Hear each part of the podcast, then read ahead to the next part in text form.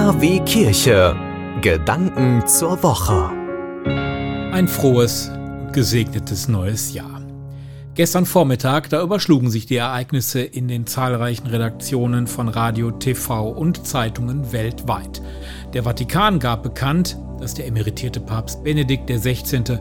um 9.35 Uhr verstarb. Mit 95 Jahren hat er Leib und Seele in die Hände Gottes übergeben. Benedikt stirbt, wie Papst Silvester I., an eben einem 31. Dezember. Das Jahr 2022, das war weiß Gott kein leichtes Jahr. Krieg, Energiekrise, Corona, Missbrauchsnachrichten, Klimakrise. Es war ein Jahr, wo man bei Jahresrückblicken schon ziemlich straffen muss, um alles in die obligatorische Stunde zu bekommen. Ja, und am Ende des Jahres, am letzten Tag, stirbt Benedikt, als ob er mit seinem Tode noch ein Zeichen setzen wollte. Es ist ein bezeichnender Jahresabschluss. Benedikt, ein Theologe durch und durch, hat auch angeeckt. Seit Anfang des Jahres belastet auch das Missbrauchsgutachten aus München und Freising ihn schwer. Völlig gefehlt habe die Sorge um die Opfer. Zudem erweist sich eine Aussage des äh, emeritierten Papstes zu einem besonders brisanten Fall eines Wiederholungstäters als falsch. Zu den Akten legen wird man dies alles nicht, aber man darf die Hoffnung haben, dass 2023 ein besseres Jahr wird für alle und für jeden. Den Anfang macht der 1. Januar mit dem Hochfest der Gottesmutter Maria. Ja, und die heutige Rauhnacht des ersten Tages des neuen Jahres bezieht sich auf den Monat August. Zu den Bräuchen gehört, das macht man eigentlich unwillkürlich direkt vor der eigenen Haustür, mit einem Besen alles reinzumachen.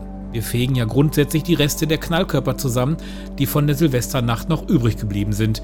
Ja, und wer trotz der langen Nacht früh aufsteht, der bekommt auch ein gutes Arbeitsjahr, so sagt man. Und auch das Wetter, das wird beobachtet. Ist es mild, wird es ein warmes Jahr, ist es stürmisch, ist es wechselhaft im kommenden Jahr. Ja, und natürlich begrüßt auch die Kirche eben das neue Jahr, so auch in diesem Jahr. Die letzten Jahre konnte man es hören, die Glocken läuten nachts um Punkt Mitternacht.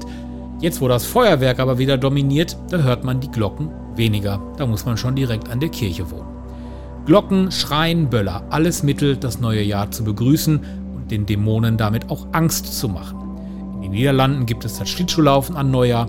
Viele Länder der Erde favorisieren das Neujahrsbaden im See oder auch im Meer, egal wie kalt oder wie warm das Wasser ist. Ja, und der emeritierte Papst Benedikt XVI. erlebt 2023 nicht mehr. Möge er in Frieden ruhen. Euch allen wünsche ich ein frohes und gesegnetes neues Jahr.